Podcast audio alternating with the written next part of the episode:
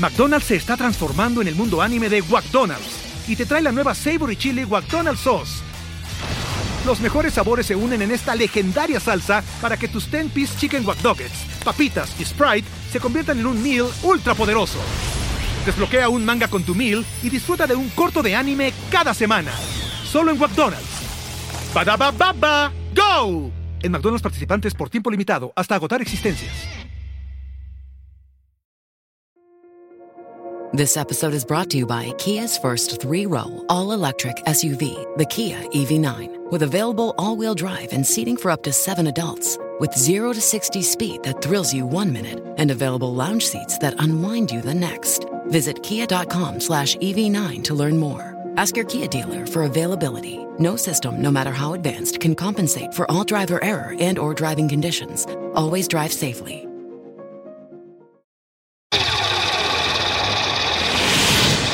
Mandarax. Explicaciones científicas para tu vida diaria. Con Leonora Milán y Alejandra Ortiz Medrano. Puentes.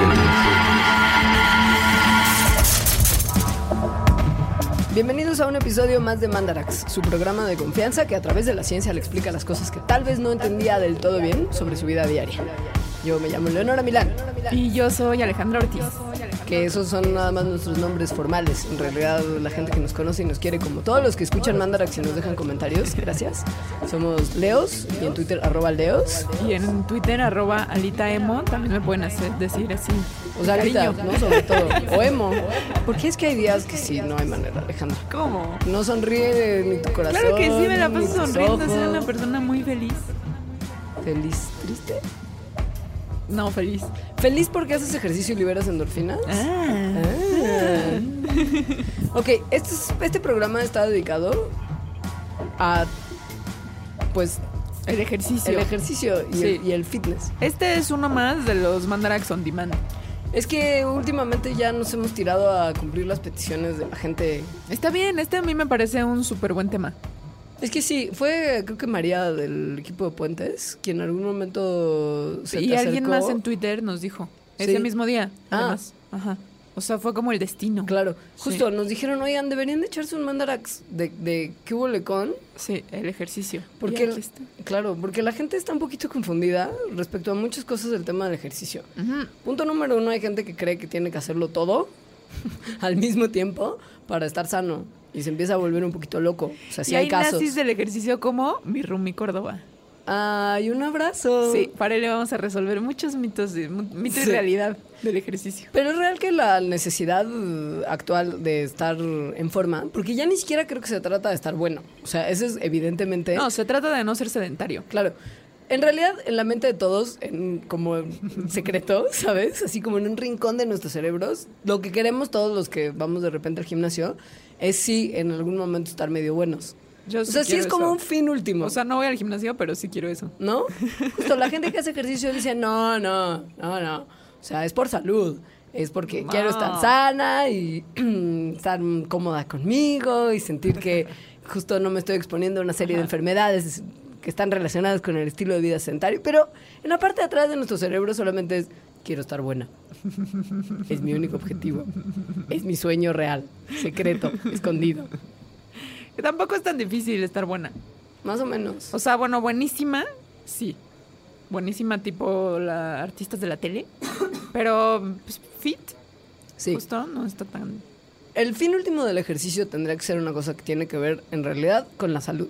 Y la cantidad de ejercicio que uno hace tiene que responder justo a no a una cosa de locura de si tengo un gramo extra de grasa corporal no soy una persona que merezca vivir en este planeta. Esa no es una buena... Ni si no logré hacer 8000 sentadillas. Ni correr un ultramaratón de 24 horas. No valió nada la pena. Usted no es una peor persona. Usted es una persona muy normal. Esa gente es la que eventualmente puede desarrollar incluso un desorden psicológico que se conoce como la vigorexia y que tiene que ver con una adicción real al ejercicio. Y la cosa es que sin ir hasta ese extremo, uno no solamente puede, sino que debe de hacer una cantidad de ejercicio semanal para estar en una buena sí, condición. Que no es tanta y la realidad es que muchísimas personas, muchísimas personas que yo conozco, no lo hacen. O sea, es como no caminan media hora de su día. No, y mucho menos hacen algo como ejercicio de intervalos. Sí, bueno. O, o- o alguna otra de las estrategias que se han probado científicamente, aunque no nos gusta decir esas cosas, que ayudan casi tanto como un ejercicio más vigoroso y más extensivo a estar sano. Ahora, la pregunta del millón antes de que entremos ya en materia es... ¿Qué ejercicio practicas y qué ejercicio has practicado? Porque entiendo que hay buenas historias. Así es, yo le llamo a, este, a esta saga de mi vida, las locas, locas aventuras, tratando de hacer ejercicio.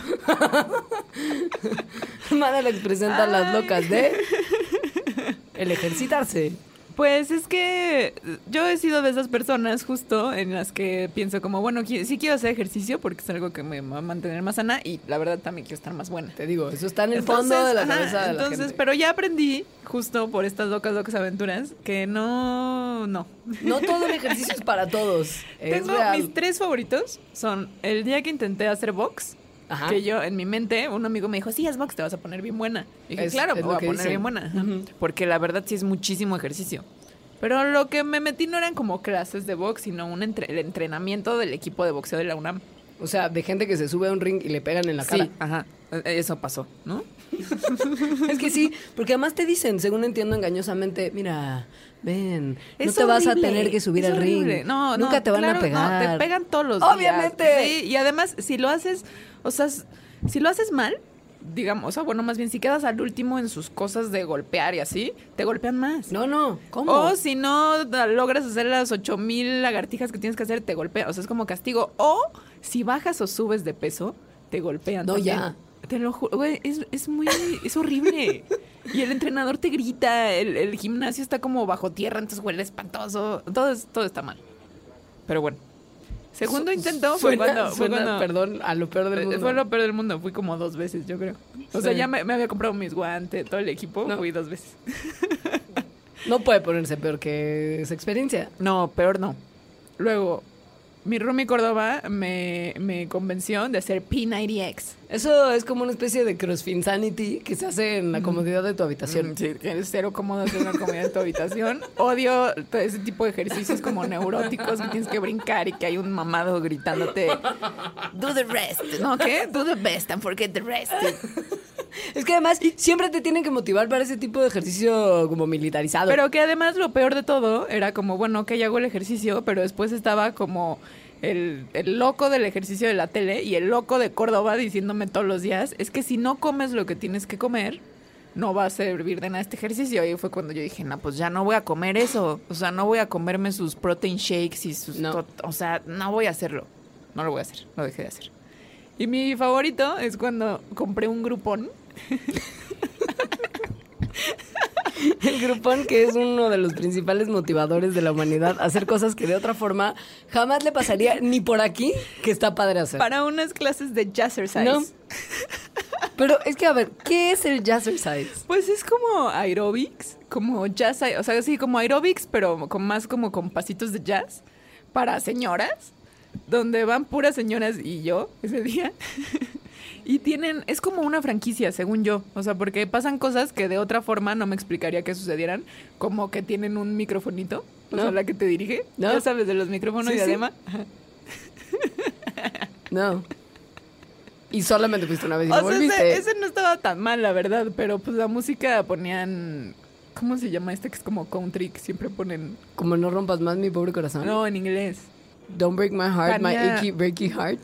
No, una mujer que canta. Shania Twain. Está Shania Twain. Sí, ajá, sí, ajá. Man, eso. I feel Sí, like a ajá. woman. Entonces te ponen como medio coreografía, medio aerobic. Güey, eso suena de verdad con a- microfonito diadema. Si yo hago las cosas muy mal de aquí en adelante y existe un infierno, va a ser esa clase de jazzercise. Sí, ajá, sí. Y va a estar Shania Twain dirigiendo. Ella va a ser la del microfonito. Además.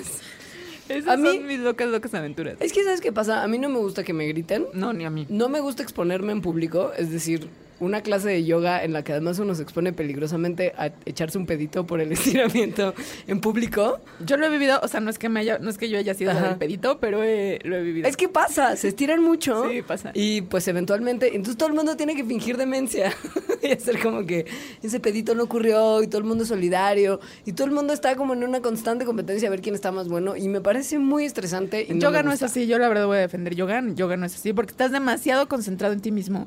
O sea, como que sí, cuando no has ido, piensas eso, que vas a estar viendo a los demás y los demás te van a estar viendo a ti. De verdad te concentras tanto que vale madres. Es que demás. es mi pesadilla tanto porque, ¿sabes que La realidad de mi, o sea, mi triste realidad con el ejercicio, tengo la elasticidad de un tornillo, básicamente, ¿no? Sea, soy así de flexible. Entonces no me gusta que la gente que está alrededor y que está perfectamente estirándose y haciendo el Ajá. perro saludando al sol mientras es un árbol de pie o como se llaman las posiciones de yoga. Perro saludando al sol. No, y no poder siquiera estirar mis manitos para que toquen, deja tú los dedos de mis pies, las rodillas, Alejandra. ¿No? Entonces, Por eso deberías hacer yoga. No, por eso debería de estar en mi casa haciendo programas de ejercicio más cercanos a los de tu amigo Córdoba, pero sin alguien que me grite. La realidad es que cada quien va a encontrar su tipo Sí. de ejercicio favorito. Eso y verdad. aun cuando en mi caso lo ideal sería ir a correr persiguiendo un balón de fútbol cada semana, O sea, hacer fútbol. Sí, es complicado porque uno necesita un equipo y una liga. Uno acaba yendo al gimnasio y acaba, mal que bien, entendiendo un poquito cómo funciona su cuerpo. Que en todos los ejercicios es lo básico, es más o menos similar. Sí. La cuestión por la que el ejercicio le genera a usted una diferencia en su cuerpo tiene que ver con la relación que tiene con nuestra capacidad de recibir y mover oxígeno en las células de nuestro cuerpo. O sea, hacer ejercicio es básicamente respirar. Sí. Cuando respiramos, bueno, las células de nuestro cuerpo utilizan el oxígeno para romper la glucosa y así generar energía. El oxígeno entra por los pulmones, pero después de los pulmones se pasa a la sangre y es a través de la sangre que llega a todas las células del cuerpo. Entonces estas tres cosas, o sea, como pulmón, sangre, glucosa, es lo que interviene y lo más importante a la hora de hacer ejercicio. Una forma incluso de saber qué tanto está usted fit, o sea, como en, En forma. En forma. Es midiendo la capacidad de oxígeno que uno tiene para incorporar a su organismo. Esto tiene unas siglas así de medición y todo que son VO2, que es la medida del oxígeno que, entra al cuerpo. Y mientras esa medida se acerque a unos numeritos que indican que usted tiene buena salud, pues más sano está. Hay otras formas de medir si usted está en forma, como una que tiene que ver con el ácido láctico, que es lo que malavidamente se cree que nos genera dolor muscular después de un día de ejercicio. Le explicaremos por qué no en unos minutos más. Y una serie de hormonas, sustancias, etcétera, que su cuerpo produce en mayor o menor medida, dependiendo de si usted hace más o menos ejercicio en su día. O sea, hay muchas formas de saber si usted está sano, no nada más verse en el espejo y constatar que ese six-pack está poco a poco emergiendo de los pliegues de grasa que tenía anteriormente. Y esta medida que acabas de decir tiene que ver justo con que si te falta el aire cuando estás haciendo ejercicio, o sea, si tu cuerpo, digamos, ya está, tiene lo necesario para tomar el suficiente aire para hacer lo que le estás pidiendo que haga.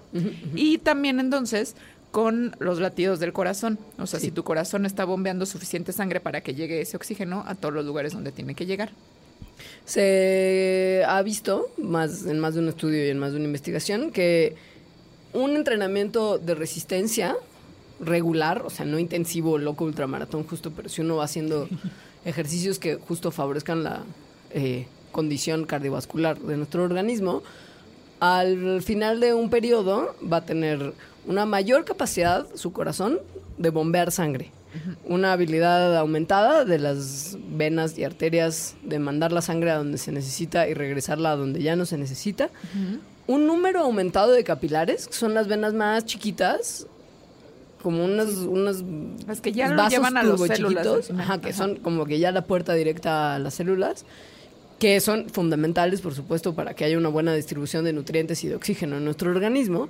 Y finalmente hay un número aumentado y un tamaño aumentado de las mitocondrias que hay dentro de nuestras células. Las ¿Qué mitocondrias son? una cosa extraordinaria. Es, es, es- si los biólogos pudieran tener una mascotita, sería una baby mitocondria.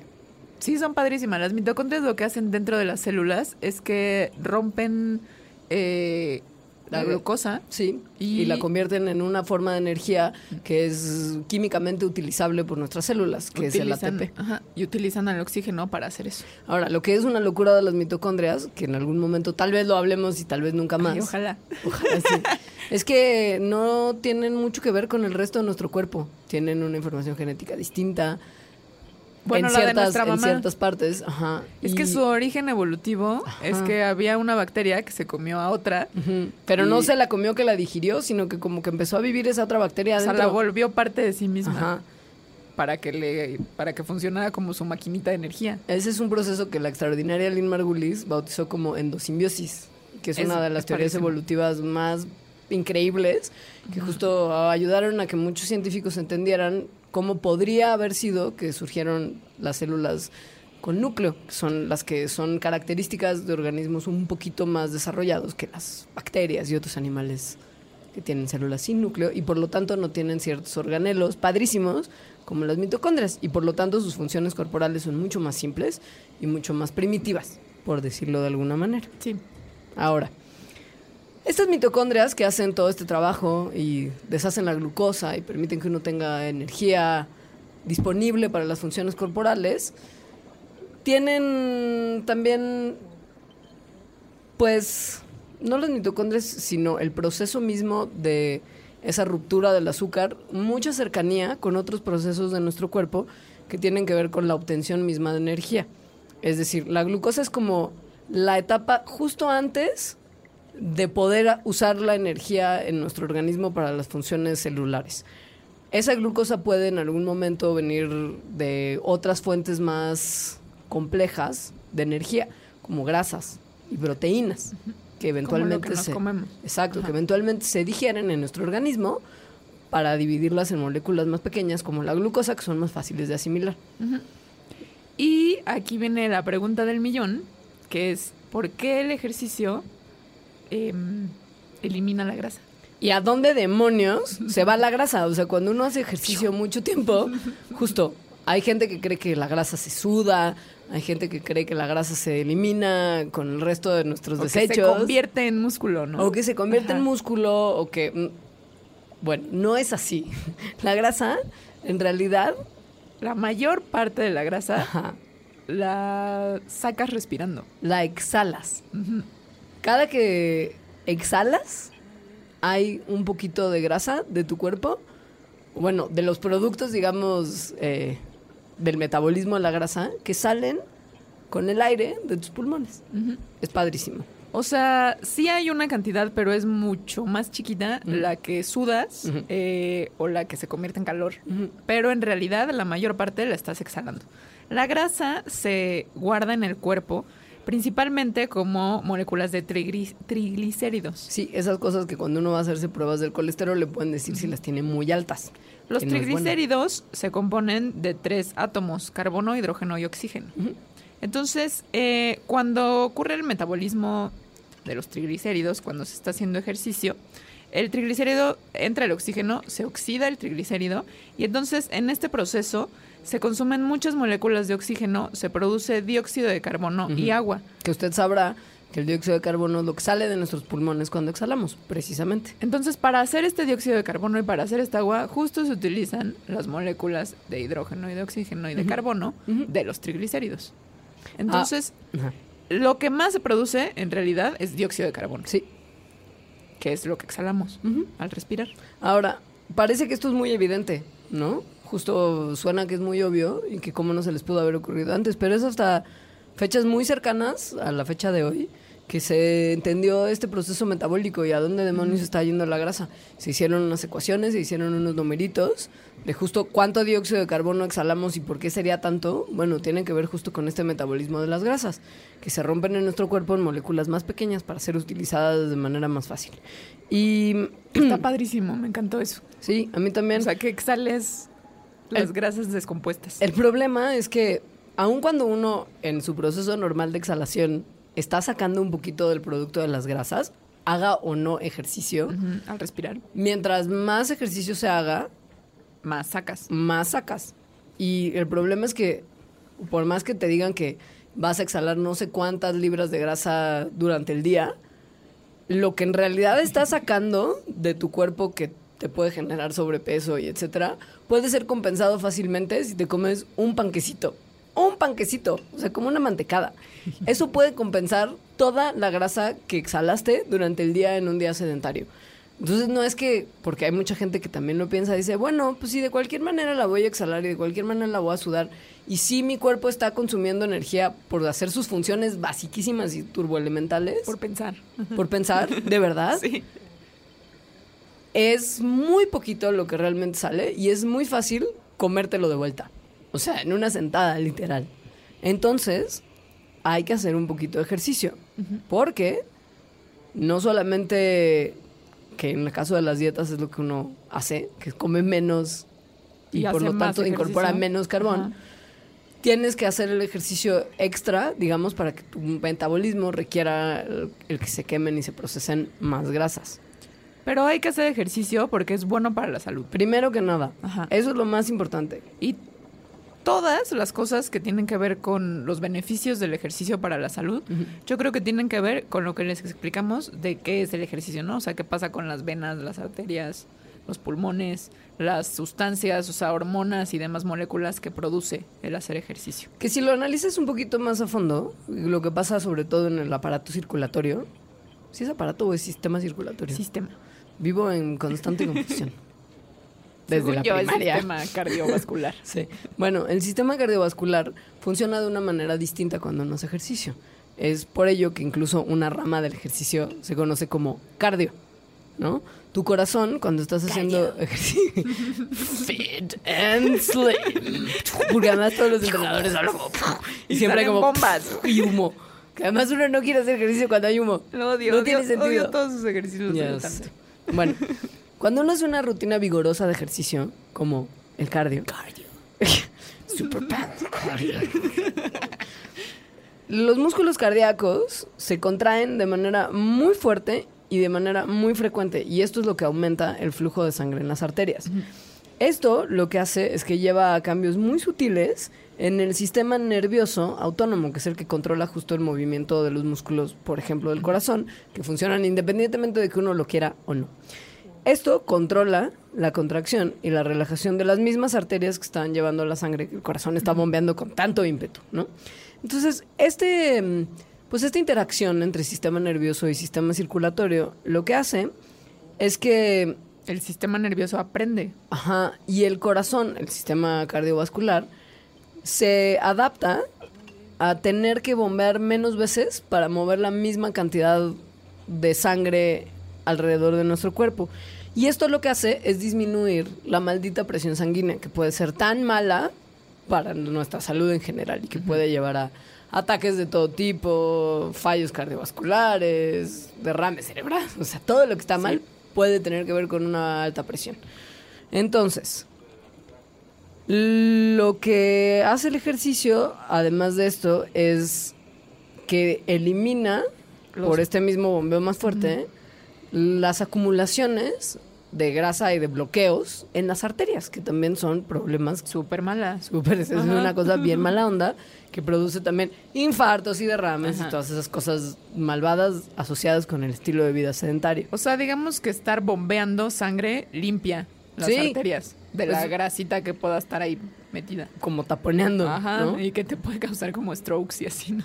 Y además se baja el tamaño de las partículas del colesterol malo que está en nuestra sangre.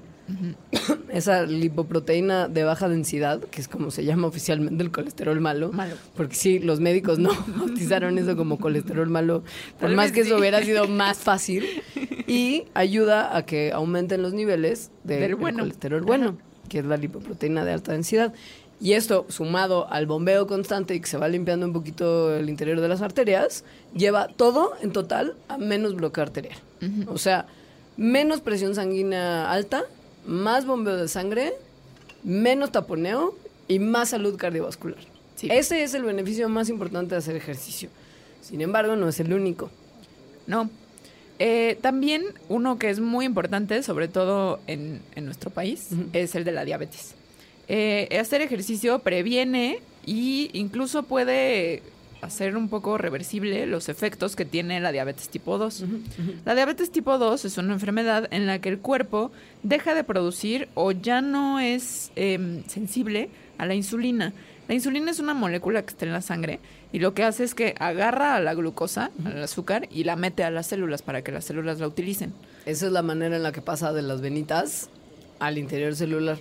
Entonces, si las células ya no son sensibles a la insulina o si el cuerpo no produce insulina, la glucosa se queda en las venas. Y eso, que haya sangre en las venas, es muy malo para la salud. Azúcar en las venas. Azúcar, ajá, sí, es muy malo para la salud. Es que sea, sangre en las venas Ah, y perdón. como, um, dude, es lo que hay. Sí. no, azúcar. ajá. Sí, justo eso también se mide en todos los análisis de sangre que uno se puede hacer para saber si está fit o no fit. O si está en riesgo de tener diabetes o no. Además, hashtag dicen algunos estudios que altos niveles de insulina en la sangre, que justo tienen que ser compensados si ya no está sirviendo la insulina tanto como servía antes, eventualmente se libera un poquito más y esta insulina que no está haciendo nada y que está en la sangre, a veces se ha encontrado que tiene relación con ciertos tipos de cáncer, porque funciona como una especie de hormona de crecimiento y puede estimular a que ciertas células tumorales crezcan más y más rápido. Entonces, el tener una sobreproducción de insulina porque tu cuerpo ya no está reaccionando de manera tan sensible a la insulina como Y lo haría piensa antes. que necesita más Ajá, insulina. Eso está mal, es muy malo para la salud Ajá. y la diabetes es solamente una de sus consecuencias. El ejercicio lo que hace, como ya les explicó Leonora, es que al quitar la grasa, eh, la grasa que puede existir justo en las arterias, eh, lleva a reacciones bioquímicas que interfieren con el transporte de glucosa, es decir, bloquea la actividad de la insulina. Entonces, si haces ejercicio, quitas esa grasa y por lo tanto la insulina puede hacer su trabajo. Claro. Y además hay una serie de enzimas y cosas que se aumenta su producción cuando se hace ejercicio que contribuyen a la ruptura de estas células de grasa que podrían estar bloqueando. O sea, en más de una forma, el ejercicio ayuda a limpiarlo a usted de grasa que podría estar generando muchos problemas en su sangre. Y a que por lo tanto el, me- el metabolismo de la glucosa, desde que entra a sus células, funcione de una mejor manera y la glucosa en la sangre, no, y la insulina en la sangre, no empiecen a hacer cosas malas para su salud. Ahora, después del primer corte, porque en este programa hay dos cortes que siempre dividen Mandarax en tres bloquecitos, les vamos a platicar un poco de qué hace el ejercicio para nuestro cerebro, porque nomás les contamos la parte como fisiológica, elemental del metabolismo, que lo hace a usted ser una mejor persona si está más sano. Pero dentro de nuestra cabecita pasan un montón de cosas cuando uno hace ejercicio que hace que valga la pena ir al gimnasio, de verdad. Aun cuando ese mame de las pesas incontrolablemente quiera ligársela. O sea, eso puede pasar, pero vale la pena. Le vamos a contar por qué en unos minutos.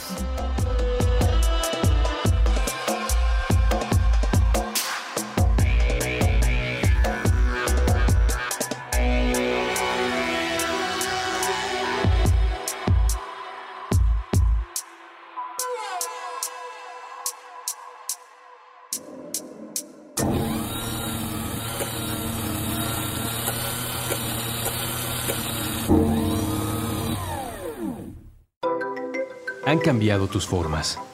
Como en otras ocasiones has pensado en aceptación y renuncia. Ha cambiado algo en tu mente. En estos casos, nadie puede saber si está preparada. Solo un demente o personas realmente irresponsables podrían atreverse a engendrar vida aquí, en este mundo que se cae a pedazos. Cambia la percepción de la realidad y el tránsito de las emociones. Te vienen a la mente todas las historias de discriminación y acoso que has escuchado.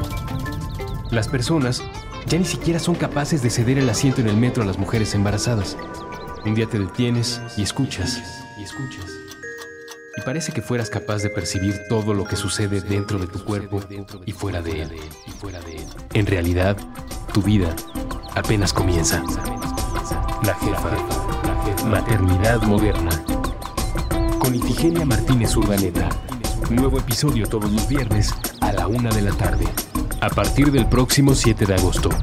La jefa.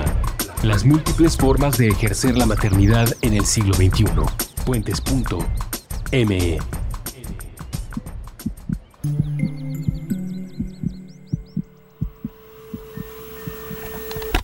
Subtexto.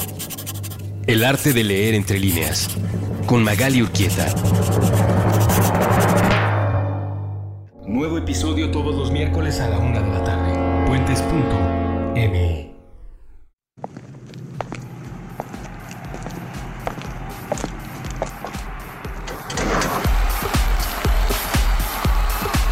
En contradicción del aislamiento. Puentes.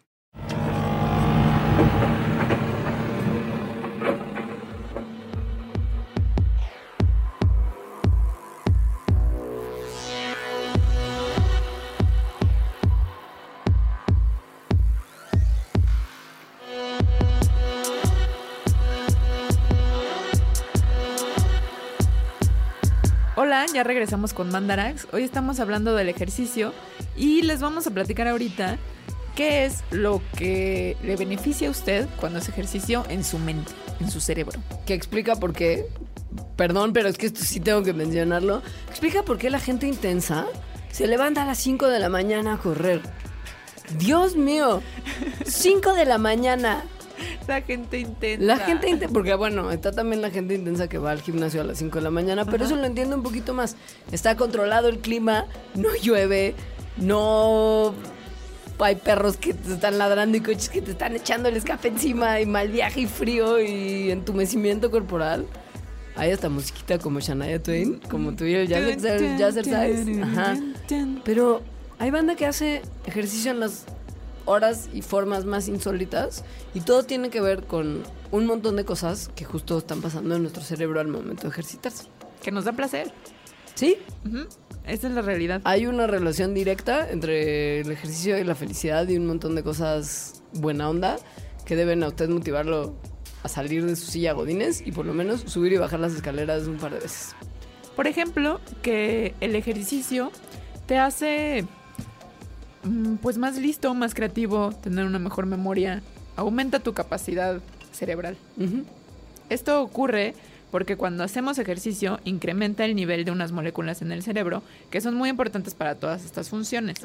Eh, estas moléculas promueven el crecimiento de unas células que existen en una parte específica del cerebro que es el hipocampo. O sea, son neuronas normales como las que hay en el resto del cerebro, pero en particular fomenta que crezcan en un área específica. Ajá, en el hipocampo. El hipocampo es esta parte del cerebro, que es una de las pocas en donde todo el tiempo están naciendo nuevas células, es decir, nuevas neuronas en los adultos, y que entonces tiene muchísimo que ver con la formación de memorias, con la capacidad de aprendizaje. Con la capacidad de imaginar cosas, tanto del como de recordar cosas del pasado, porque tiene que ver justo como lo mencionas con la formación de memoria, y con la capacidad de proyectarnos a escenarios que no estamos viviendo, que no hemos vivido, incluso que no conocemos. Sí. O sea, si yo te digo a ti, imagínate en una selva tropical, en caso de que no conocieras una selva tropical, descríbeme qué, y qué- qué estás viendo, qué estás viviendo, cómo se siente. Si tu hipotal, si tu, perdón, si tu hipocampo está dañado, tienes menos capacidad de pensar en ese escenario desconocido que si tu, que si tu hipocampo está sano. Esto es un estudio real que se hizo O con sea, un montón de, imaginar. pacientes. Imaginarte Imaginar. cosas. McDonald's se está transformando en el mundo anime de McDonald's y te trae la nueva Savory Chili McDonald's Sauce. Los mejores sabores se unen en esta legendaria salsa para que tus 10-piece chicken wack Nuggets, papitas y Sprite se conviertan en un meal ultra poderoso. Desbloquea un manga con tu meal y disfruta de un corto de anime cada semana. Solo en McDonald's. Badaba baba, go! En McDonald's participantes por tiempo limitado hasta agotar existencias. Entonces, bueno, la capacidad de imaginar es súper importante para muchísimas cosas en la vida. Y el ejercicio aumenta justo esta capacidad. Eso se ha visto, bueno, que forma nuevas neuronas y que aumenta capacidades cerebrales en ratas, en donde ponen a unas a hacer ejercicio, o sea, a correr en... En una de esas ruedas como de hámster. Acá. Que si usted ha tenido un hámster sabe además que son la peor pesadilla porque el hámster siempre quiere ejercitarse a las ¿Ah, 3 sí? de la mañana. Porque es intenso, como esa gente que sale a correr a las 5. O sea, hámster quiere estar fit a horas rarísimas del Pero día. es porque tal vez ese hámster se ha dado cuenta que corriendo cada vez más está descubriendo la forma de escapar de su encierro. Bueno, el idiota hámster murió como un par de meses después. Ay. Entonces creo que no funcionó, pero bueno. El idiota. X. Es No que te 3 de la mañana era como. "Kiki, Porque que no funcionaba también su Estoy, ruedita. estoy presintiendo, tal vez porque hago ejercicio, entonces, Ajá, ajá. ajá, que no te gustaba tener un hámster. Es que era una lata, güey. La verdad es que como en costo-beneficio no son buenas mascotitas. Yo Implican nunca he- mucho esfuerzo nunca he y hay, un no hay muy interesa. poca satisfacción. No, no te van a abrazar en la noche para hacerte sentir bien. Un poco te atacan si los tratas de acariciar tú y se ven tan suavecitos si quieres acariciarlos y no se puede porque te atacan y en la noche 3 de la mañana Y se comen a sus hijos, ¿no? Hay muchas historias Mm, del sí, hámster yo sí, escucho canibalismo mucho, sí. paternal. Sí. Pero pobres, Fin. bueno, X. estas ratas que pusieron en su rueda de hámster a hacer ejercicio, vieron que después, comparado con otras ratas que no hacían ejercicio, eh, resolvían laberintos, ya ven que ponen a ratas en los laboratorios a hacer cosas. Toda la ciencia Ajá. se ha construido a partir de ratoncitos Ratas en tratando de laberintos. salir de laberintos, literal. Entonces lo hacen mejor, lo hacen más rápido. Ahora, esto al momento de traducirlo a estudios humanos ha mostrado resultados muy parecidos. La forma en la que lo hicieron, que es bien interesante, fue que, no sé si usted está enterado, pero para que un estudio científico tenga algún tipo de validez, se tiene que tener a un grupo de estudio que está recibiendo el tratamiento o las condiciones, o etcétera, que uno quiere probar que generan algún tipo de reacción, Y otro que no. y otro que no, porque pues no nada más es como pones a la banda a hacer ejercicio y si se ponen más fit dices, ah, ejercicio igual a fit. Necesitas a alguien que no haga ejercicio y que no se ponga fit para que tus resultados comparativamente digan algo. Pero además que esos dos grupos sean lo más parecido posible, Ajá. porque si no, no es muy difícil descartar que otros factores te hayan dado ese resultado. ¿Qué se hace entonces? Bueno, pues parejas de gemelos idénticos, uno que haga ejercicio y uno que no. Y que si el tuviera, resto de sus si yo hábitos tuviera una gemela idéntica, te prestarías a la ciencia. no, le cobraría a la ciencia. O sea, bueno, Sí, o sea, como de, miren, miren, nadie tiene que saber los únicos. detalles del préstamo de tu vida a la ciencia. Entonces es como idea para gemelos idénticos. Lleven sus vidas lo más, o para papás que tienen gemelos idénticos, hagan que sus vidas sean lo más parecido posible. Y, Ahora- y entonces después vendan. No, escucha, no sé si lucrar de la ciencia sea mayor en sus beneficios, justo, que todo el mal viaje psicológico que les genera a los gemelos idénticos el llevar vidas prácticamente iguales. Que los vistan igual. O sea, la banda Es sí se, a la banda sí se, sí se le- según me imagino, creo, conozco, he visto, sí se les, se Es que les está bota muy un loco ser un gemelo idéntico. O sea, tienes un clon. Literal, Ajá, un genéticamente es un clon. Sí. Hay unas cuantas cositas que cambian, pero mínimas. O sea, no fue hecho en un laboratorio, No, no. pero es un clon. Acabo de ver esta serie que está muy buena. Tal vez a ti te gustaría, si te gusta la ciencia ficción y la genética volada. Más o menos. que se llama Orphan Black. La hace la BBC. Ah, está buena. Está ¿verdad? buena, Me sí dicen, está buena. Sí, es justo de una señorita que de repente se da cuenta que tiene no uno, no dos, sino como 10 clones ilegales. X, me estoy ¿Tienes viendo. clones ilegales? Sí, porque la clonación humana es ilegal hasta en la ciencia ficción. Manicuris. hasta la fecha no se O puede sea, sí, hacer. pero es que está muchísimo. Como tiene 10 clones y además son ilegales. Y además, no, bueno, se pone más complicado porque los están matando. Y sí, pero no le pueden decir a nadie que son clones porque ilegal, ilegal. Y- ajá. Bueno, esa señorita habría sido un excelente candidato para participar en este estudio. De hecho, fue el ejercicio. Claro, ella fue hecha para los estudios científicos. No, o sea, alguien lo llevó más tremendamente lejos. Como yo, alguien piensa como yo. Es gente del mal, Alejandra. bueno, no importa. Alguien sí agarró gemelos idénticos que hubieran en los últimos años llevado regímenes alimenticios parecidos, pero de actividad física distintas. Un gemelo más sedentario y uno más pilitas. Estos regímenes de ejercicio distintos, ni siquiera durante toda su vida. O sea, era como un año, años, sí, ajá, un año de ejercicio uno y un año de ejercicio de no ejercicio el otro. Eh, en todo lo demás, o sea, en su estilo de vida, eran muy similares. Y pues genéticamente eran clones, como ya dijimos.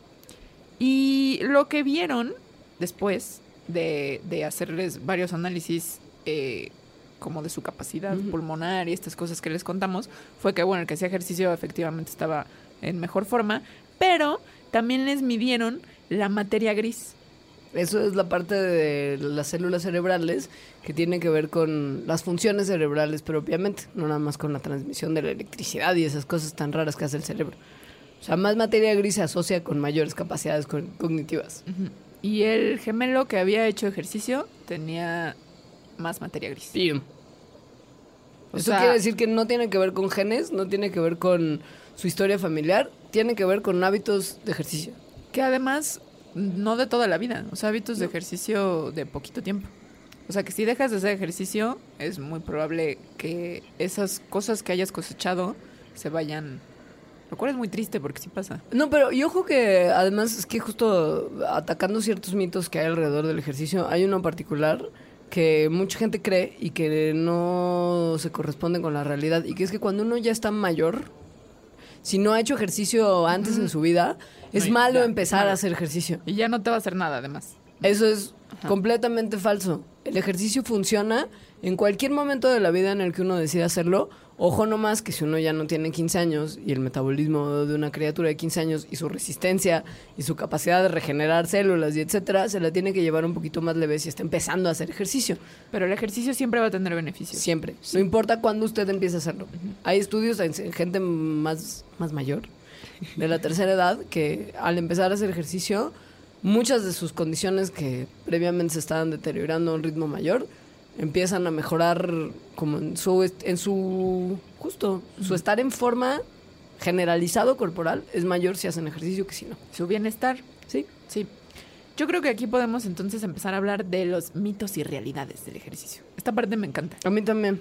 Porque el primero es un mito que qué bueno que es un mito porque lo odio.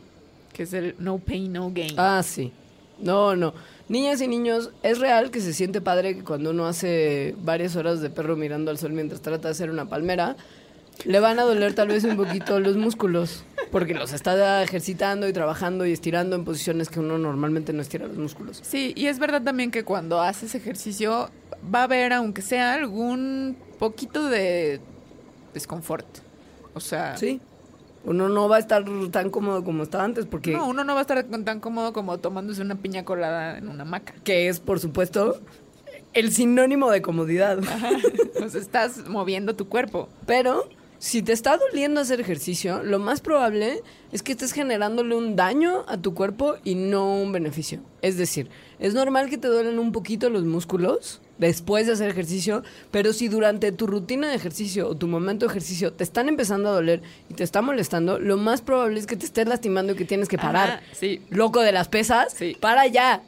Sí. Para de hecho, si te duelen mucho los músculos después de hacer ejercicio, también es probable que te hayas sobre ejercitado y que sea bueno que descanses unos días. O que por lo menos, porque eres un loco intenso, le cambies a tu rutina de ejercicios y en vez de hacer la misma rutina que te hizo que te doliera así, te la lleves leve y camines bajes. un poquito, Exacto. etcétera. O sea, nada que no pain, no gain. Nada. O sea, pain malo. Pain malo. Y sin pain sí hay gain. Sí.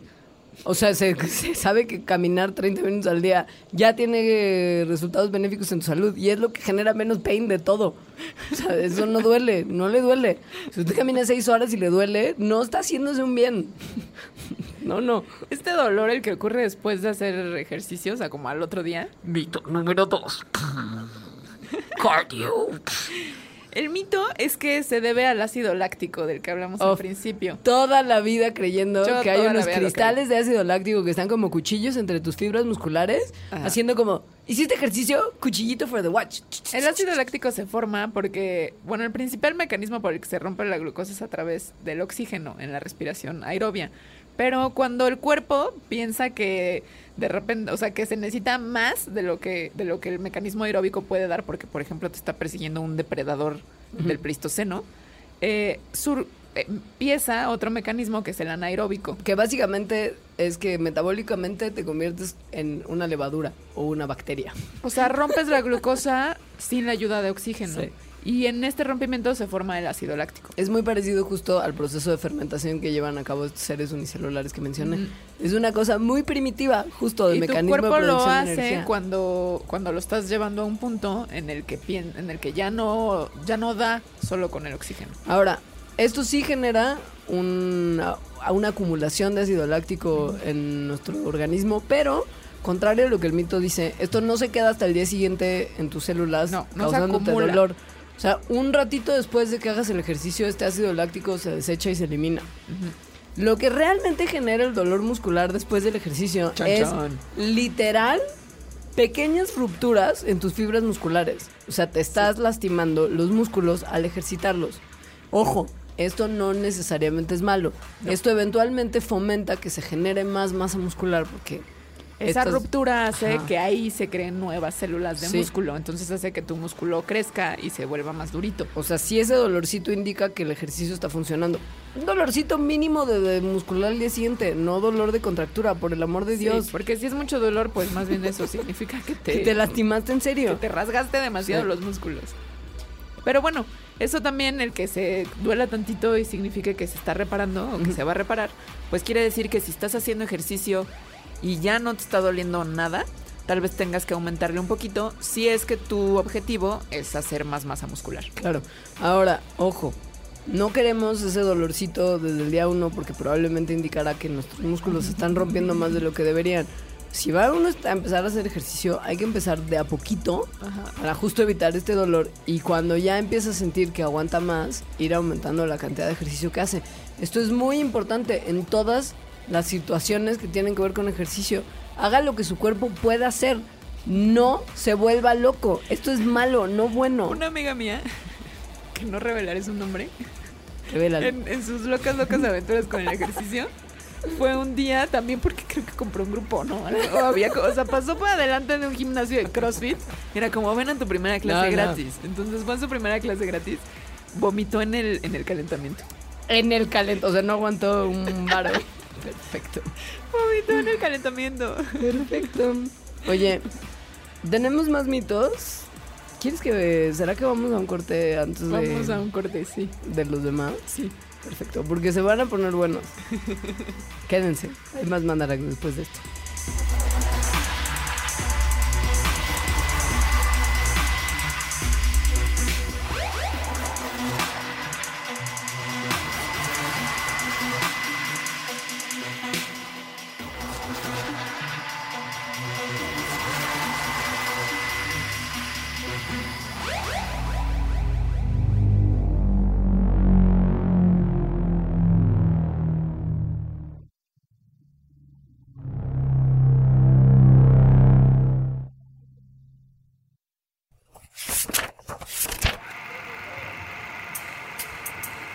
Durante las semanas recientes, ahora que nuestros programas han estado subiendo a la red, la pregunta se ha repetido.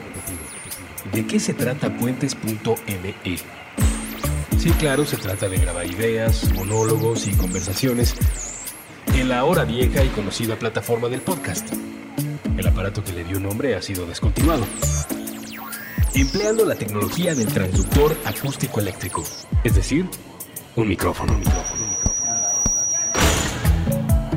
También se trata de básquetbol, de cine, de guionismo, de literatura infantil, de Los Simpson, de ciencia y ciencia ficción, de arte callejero, de libros y lectores, de la guerra de las galaxias, de drogas recreativas y el derecho a consumirlas, de videojuegos, de teatro, de diseño, de agua. Puentes se trata de utilizar la red para algo más que la cacería de clics. Puentes se trata de compartir, compartir, compartir. Se trata de los dos lados del mensaje. Se trata de nosotros, quienes hacemos y escuchamos estos programas. De nuestra relación con esta ciudad y este tiempo. Se trata de pensar en cómo será el mundo mañana. Se trata de imaginar. De eso se trata. Puentes. El mejor escaparate, el mejor escaparate de la cultura urbana es la calle. El cerebro. Con Jorge Zabarripa. Todos los lunes nuevo episodio a la una de la tarde. Puentes.me.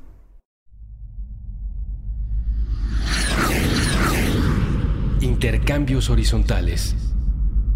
Puentes.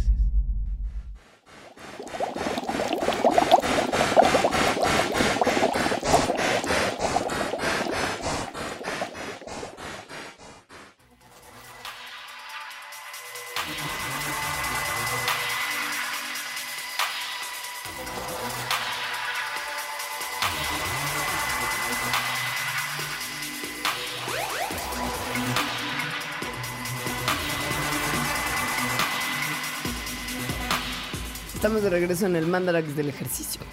Hablábamos de cómo hay ciertos mitos asociados con la actividad de ponerse sano y bueno. Y que hay que entender justo la realidad detrás del ejercicio para hacerlo bien. Porque uno se puede lastimar, uno puede... Odiar el ejercicio, odiar, que también, ajá. también es importante, ¿no? O sea, si haces un ejercicio que no te gusta o que te lastimó o que te hizo vomitar, pues poco probable que lo vuelvas a hacer. Y justo tiene que ver con el tercer mito que vamos a tocar el día de hoy tratar de desmitificar precisamente. Y que es que el ejercicio es inútil si uno no lo hace durante largas horas. Que es justo lo que hace que mucha gente se vea desmotivada a ejercitarse. Es como, mm, mi vida Godínez no me permite tener dos horas diarias, que es lo que toda la gente va y hace en el gimnasio. Porque oyes a la banda intensa diciendo, sí, ayer hice una hora de cuello. Y es como, yo no tengo una hora para ejercitarme toda. Mucho menos tengo una hora para ejercitarme los músculos del cuello intenso de las Cuello. pesas. Ya ves cómo es la banda, ¿no? Bueno, sí, horrible. esto es un mito. El ejercicio no tiene que ser realizado por horas seguidas para tener una efectividad en su cuerpo. Y Para nada. tampoco, aunque sí es bueno hacerlo diario, se puede hacer regularmente, pero un día sí, un día no, punto. Sí. Se supone que hay rutinas de ejercicio que en 15 minutos lo dejan a usted mejor de lo que estaba antes de esos 15 minutos, por lo pronto. Que tienen que ver con, con cambios de intensidad. Esto está muy de moda. Sí. De hecho- a mí, a mí todo el tiempo en Facebook me salen anuncios de aplicaciones que, Ajá. que hacen eso. Pero es una cosa muy básica que hace que le pidas a tu cuerpo que cambie de ritmo durante 15 minutos, pon tú, y haga 30 segundos de sprint y 30 segundos de caminata. Y luego descansas 15. Luego descansas Ajá. 15 segundos y eso, después de 15 minutos, pon tú, te va a generar un beneficio parecido al que tendrías si haces una hora de caminata de moderada intensa. O sea, hay muchas formas de cumplir la cuota de ejercicio que necesita tu cuerpo diaria o semanalmente. Es ahí sí cosa de que uno vea cuánto aguanta su cuerpo, cuánto aguanta su horario godines, por supuesto, y Lo que le gusta. lo que finalmente justo le funcione mejor a usted. Porque también, digo, si, el, si la cuestión es únicamente el tiempo, estos ejercicios serían lo mejor porque en 15 minutos, al parecer, si haces esto, te sirve igual que hacer una hora de otra cosa. Claro, pero piensa en lo agotador que es que en 15 minutos ya estuvo tu rutina. A mí, no, y además a mí, por ejemplo, ese tipo de ejercicios que justo son como 15 minutos, pero maniacs, no Ajá. me gustan. Siempre O sea, tienen como, a- o por lo menos en tu cabeza tiene que haber un señorcito que te grita. Ajá. Y dice, ¿cómo? Ajá, Y así, me o lo sea, imagino, aunque no haya, ¿no? Pero es como que pongo a mi cuerpo en un estado que personalmente no me gusta. Ahora sí que eso es como al gusto del cliente. Lo mismo pasa con el tema de si es mejor ir al gimnasio o hacer ejercicio en casa. Este es otro de los mitos que va de los dos lados porque hay quien dice que el gimnasio es la onda hay quien dice que el ejercicio casero es lo mejor. Esto también tiene que ver con el placer de cada quien. Hay estudios que justo han visto la conducta de la gente que empieza a hacer ejercicio en la casa o que se contrata los servicios de un gimnasio y ven que no es mejor uno que otro y uno no te va a mantener más motivado que el otro, tiene que ver con tus Tu metas particulares Ujú. y tu personalidad, el que te funcione más uno u otro. Sí. Ahora sí que, como usted guste, la ciencia lo que le dice es, maldita sea, hágalo. Muévase. Mué- Muévase. Porque incluso se ha visto que caminar, caminar 20 minutos diarios, es decir, no ser un sedentario, ya, tiene beneficios en el sistema cardiovascular. Ahora, este está, estos dos en particular creo que está bueno tocarlos. Y uno tiene que ver con las bebidas deportivas. Es que todos tienen que ver con. Yo en to- todos estos mitos en mi mente está el, el, El que P90X, te que, no grita, me acuerdo cómo se llama. ¡Come on! Ajá, Ajá, sí. Que después se baña en Gatorade. ¿Cómo ¿no? se llama? Tony, no sé qué. La cosa es que la publicidad que es engañosa y mala generalmente nos dice que aun cuando uno vaya a pasear al perro necesita recuperar sus electrolitos, que además es uno de los grandes misterios de la publicidad, el qué son los electrolitos, porque nunca te lo explican, pero Hay bueno, que recuperarlos con bebidas deportivas. que además tienen todo el azúcar del mundo. Sí. O sea, saben rico porque tienen un montón de azúcar para compensar otras cosas. Sí, uno pierde sales cuando suda, Y azúcar. que son los electrolitos famosos, claro. Pero, salvo que uno sea maratonista o triatleta, es decir, que haga ejercicios intensos por más de una hora, no va a perder tantas sales y, y va a necesitar tanta azúcar como para requerir consumir bebidas deportivas. No, ah, ah. Por más, o sea, no de una hora, no de que vas a tu clase de yoga de hora y media. no, no, o sea, ejercicio tomarte- chido durante O sea, más de una hora, tipo una dos, tres hora horas. Vas a seguir y luego vas a seguir. Y necesitas justo recuperar cosas que tu cuerpo está perdiendo porque estás loco y estás haciendo cosas muy intensas. Ahí sí, la gente normal con una rutina leve, con Solo. agua, ya estuvo. Sí, exacto. Y además te evitas las calorías, que vaya cómo tienen azúcar. Algún día hablaremos de si el agua de coco es mejor que el Gatorade, en otro de los programas de Mandarax que ya tenemos coco. pensado. Pero de ese agua simple, así, solita. Este tiene que ver según yo, con que si necesitas estas malditas proteínas, o sea, bebidas Que de el señor proteína. PX90 te dice Ajá, que se sí, necesitas. Y las barritas, esas, Ajá. todo es muy crazy de ese mundo. Si usted quiere construir masa muscular, va a necesitar más proteína que si usted no quiere construir masa muscular. O sea, si usted quiere ser un mamer de las pesas, puede ser que tenga que ayudarle a su cuerpo con un poquito de proteína extra. Entonces, los suplementos proteicos a usted pueden servirle. Pero aquí también hay como un mito general de qué tanta proteína necesita una persona que hace, o sea, una persona normal que hace ejercicio normal. Ya si eres Michael Phelps, pues igual necesitas más. Sí. Pero, pero una persona godín que va a hacer ejercicio en su vida diaria no necesita muchísima más proteína No. que una persona que no hace nada de ejercicio para su vida diaria. Por lo mismo, no necesita un suplemento que le vaya a traer proteína extra. Sobre todo porque usted la va a consumir en sus comidas normales. Finalmente, las malteadas y suplementos de proteína sacan la proteína de alimentos como leche y soya. Y usted puede consumir esa misma proteína acompañada de otros nutrientes como vitaminas, minerales, carbohidratos, grasas buenas, etcétera, en lo que va a comer después de ir al gimnasio. Es decir, si usted fue en la mañana de intenso, pues va a desayunar y probablemente va a desayunar la misma proteína que si se diera una malteada, que cuenta además por la cantidad de calorías que tiene de proteína como una comida completa. Si usted se toma una de esas malteadas y luego va y desayuna, le está dando a su cuerpo más nutrimentos de los que realmente necesita y eso puede implicar que usted suba un poquito de peso en vez de bajar. si y que también que, nada más esté consumiendo cosas que va a desechar después. Sí. O sea, no por consumir el doble de proteína va a formar el doble de músculo. No. O sea, se va a formar una cantidad de músculo con las proteínas que hay y las proteínas que no se usan, adiós. Fíjese cómo estamos evitando hablarle de perder y ganar peso, porque eso es creo que lo menos interesante del concepto del ejercicio. Sepa que si usted hace ejercicio y lo acompaña con una dieta sana, si su objetivo es perder peso, lo va a hacer. Solo aguante y espere y no quiera ver resultados tres días después de haber empezado porque se va a decepcionar y va a querer dejar de hacer ejercicio. Aquí Lo- hay- hay- no. No, nada, lo que queremos nosotros es explicarle todo lo demás que hay alrededor del ejercicio. Por eso hemos un poquito toreado el tema, ¿eh? No vaya a creer. Aquí hay un mito que, que yo lo he escuchado mucho, que es que el ejercicio te hace subir de peso. Porque el músculo tiene una mayor densidad y entonces pesa más que la grasa. Entonces, como estás haciendo músculo, pues entonces vas a subir de peso. Eso está muy loco. Sí, sí está. Es un mito y está muy loco, no es verdad. O sea, sí vas a hacer más, más músculo, pero también estás perdiendo grasa, justamente. Claro, Ajá. Y entonces, pues igual y si tu objetivo es subir de peso porque quieres ser Schwarzenegger antes de ser el gobernator y ser un físico culturista, probablemente sí tengas que subir de peso para compensar la cantidad de masa muscular que tienes que desarrollar para tener un cuerpo así de gigantesco. Probablemente sí, pero ese tiene que ser tu objetivo, ¿sabes? Tienes que trabajar para eso y atascarte de un montón de cosas para subir realmente de peso y generar esa cantidad de masa muscular. Si usted va una hora la caminadora o una hora la elíptica, por la cantidad de masa muscular que va a desarrollar no va a subir un gramo. Leve. Y además, am, si se, o sea, si se pone en una dieta, en una dieta, o sea, en la que reduces calorías únicamente porque dejas de comer, vas a reducir, o sea, vas a perder grasa y también vas a perder músculo. Después, cuando dejes la dieta, esa reducción en la masa muscular puede llevar a una reducción en la tasa metabólica, que es una de las principales razones por las que las personas que hacen dieta sin hacer ejercicio Rebotan. rebotan, exacto, porque su tasa metabólica bajó y entonces cuando empiezan a comer otra vez lo que comían antes, suben de peso más rápido. Claro. Esa es una de las razones por las que acompañar su dieta con una actividad física aumentada. Si su objetivo es como el de todos en la parte de atrás de nuestra cabeza, ponerse bueno. Ahora, ya aclarados esos mitos comunes alrededor de hacer ejercicio y hablando de los beneficios múltiples que tiene el ejercicio en nuestro cuerpo, hay también ciertos hábitos de nuestra vida que se van a ver modificados si uno se ejercita. Y que tiene que ver y un poquito justo con el, el que si es mito o no mito de cuando uno hace ejercicio en la noche duerme peor o mejor, ¿no? Ajá. Que justo hay como una duda entre la gente que se dedica a estudiar el ejercicio científicamente respecto a qué hora del día es mejor hacer ejercicio, etcétera, etcétera.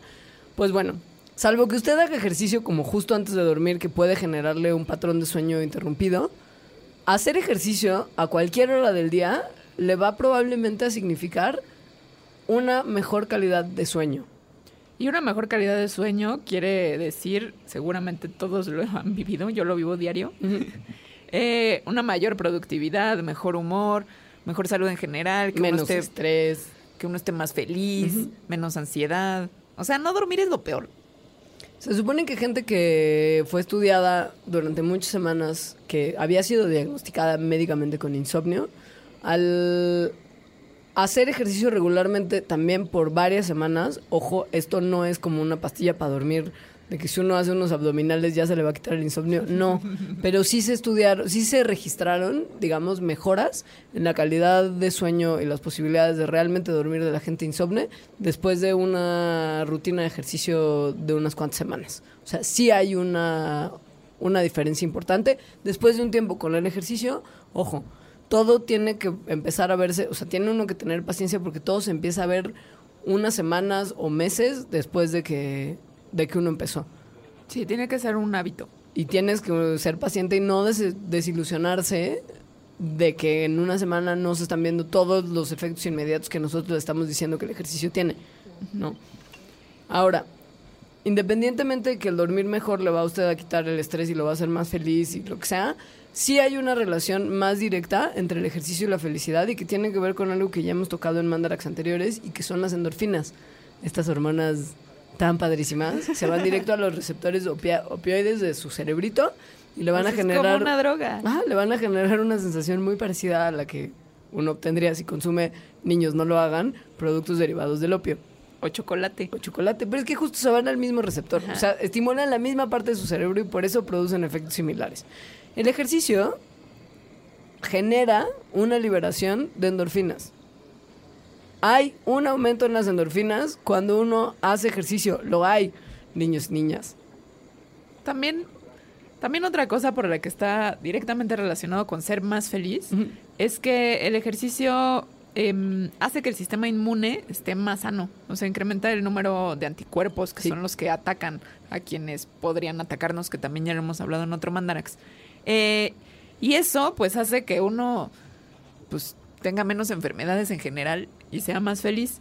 También lo que hace es que reduce una molécula que se le conoce como la molécula del estrés que se llama cortisol, que es una hormona que el cuerpo saca cuando está en una situación de estrés.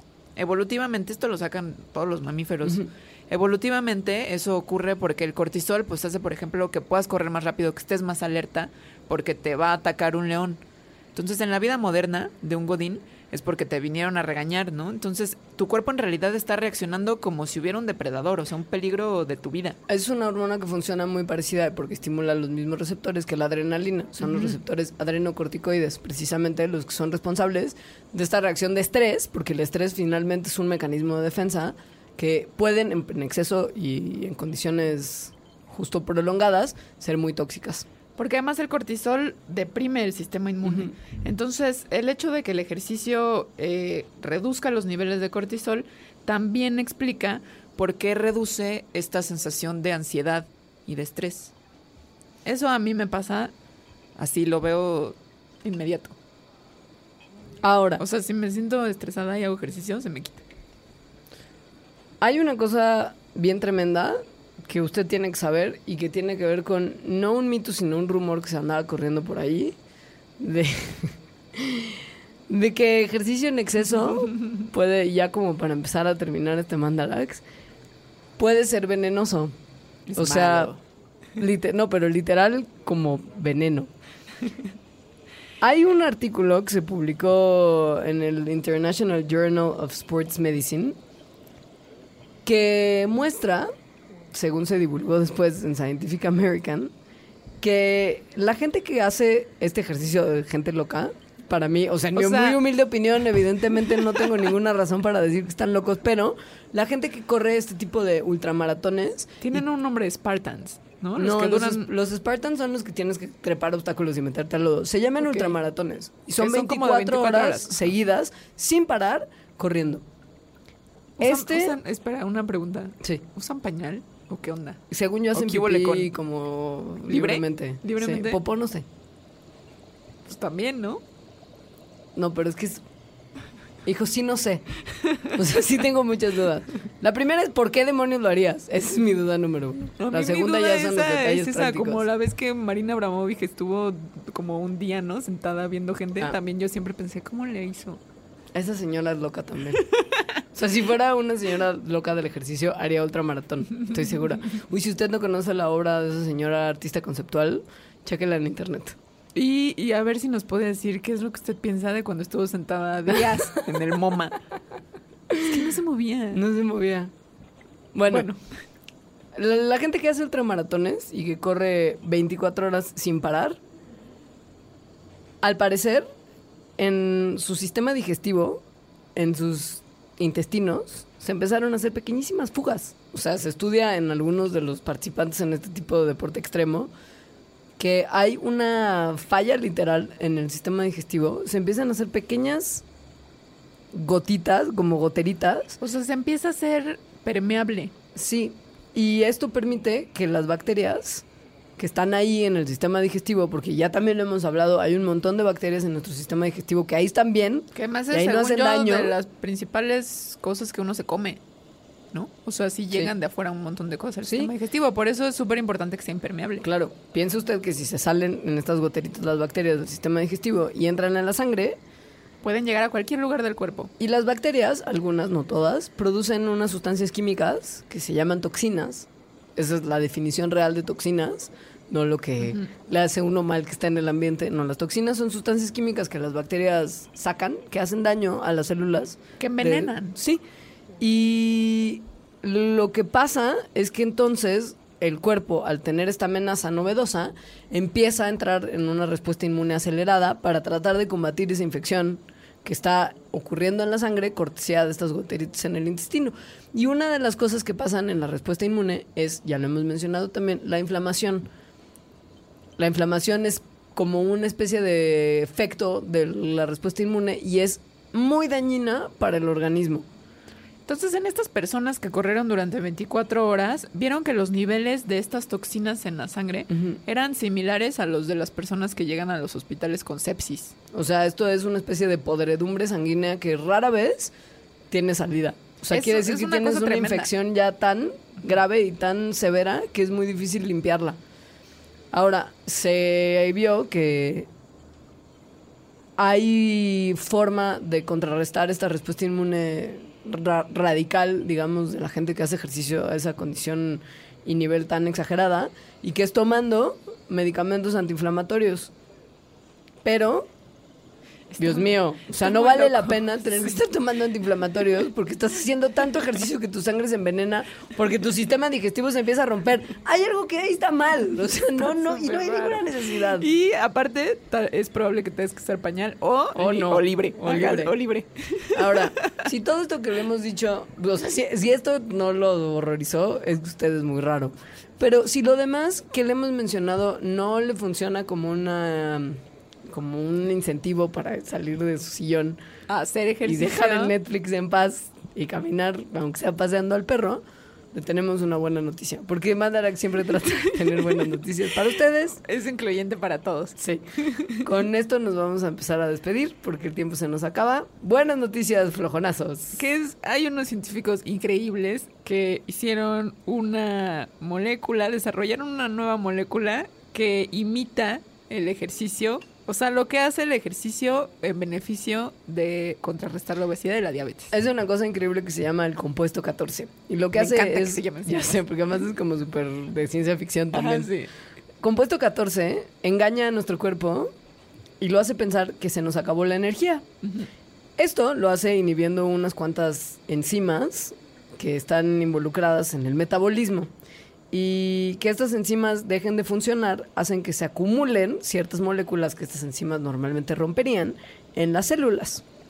Estas moléculas que se empiezan a acumular son las que engañan a las células y las hacen creer que no están teniendo la energía suficiente. Como cuando hacemos ejercicio, Como que lo que necesitamos es más energía y por lo tanto que aumente eh, La el- producción, la- el rompimiento de glucosa y la obtención de energía a través de la glucosa. a través de la glucosa por estas partes padrísimas que se llaman las mitocondrias. Entonces, esto sucede. O Esto sea, se sucede. comienza a romper más glucosa. O sea, la enzima que no se está produciendo hace que una sustancia se acumule, la célula piense que por esta acumulación no está teniendo energía y empiece a producir más, aumentando el metabolismo así. Y como, Como ya si les dijimos, pues, corriendo. o sea, si empieza a metabolizar más glucosa, la glucosa deja de estar en la sangre, lo cual previene la diabetes Y la obesidad. y la obesidad. Porque, ojo, no todos son rosas y miel sobre hojuelas. Los resultados de compuesto 14 fueron mucho mejores en gente que padecía obesidad. Es decir, si alguien con un peso normal toma compuesto 14, no va a tener resultados que sean, digamos, un espejo del ejercicio de forma tan directa como la tienen las personas que tienen obesidad. O sea, mm, O sea, digamos que sería un tratamiento para estas condiciones. Ajá. No es No un para bajar de peso, sí, ajá, no sí. es un sustituto del, del ejercicio. Para y no ponerte va. buena. Justo. No va, si usted es una persona que tiene un peso más o menos normal y unos hábitos más o menos normales, hacerle mucha diferencia. Pero eh, siendo la diabetes y la obesidad problemas de salud tan grandes, el que se estén haciendo este tipo de, de compuestos y sustancias que puedan ayudar engañando a nuestro cuerpo, está buena onda. Compuesto 14. Compuesto 14. Cardio. Mover de las pesas.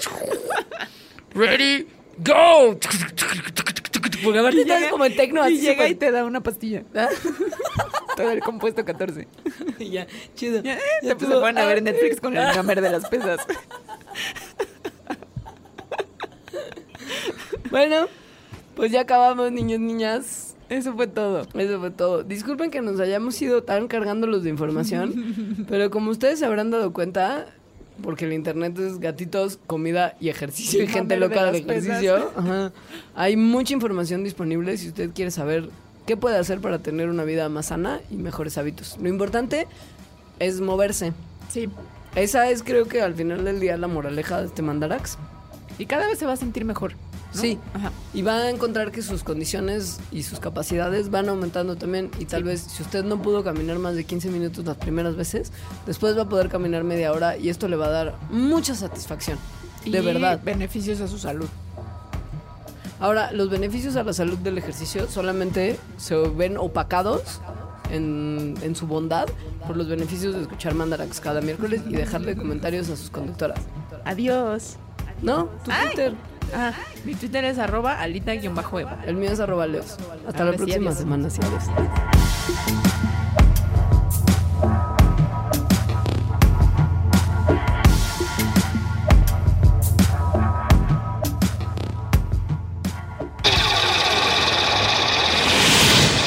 Mandarax. Explicaciones científicas para tu vida diaria. Con Leonora Milán y Alejandra Ortiz Medrano. Puentes.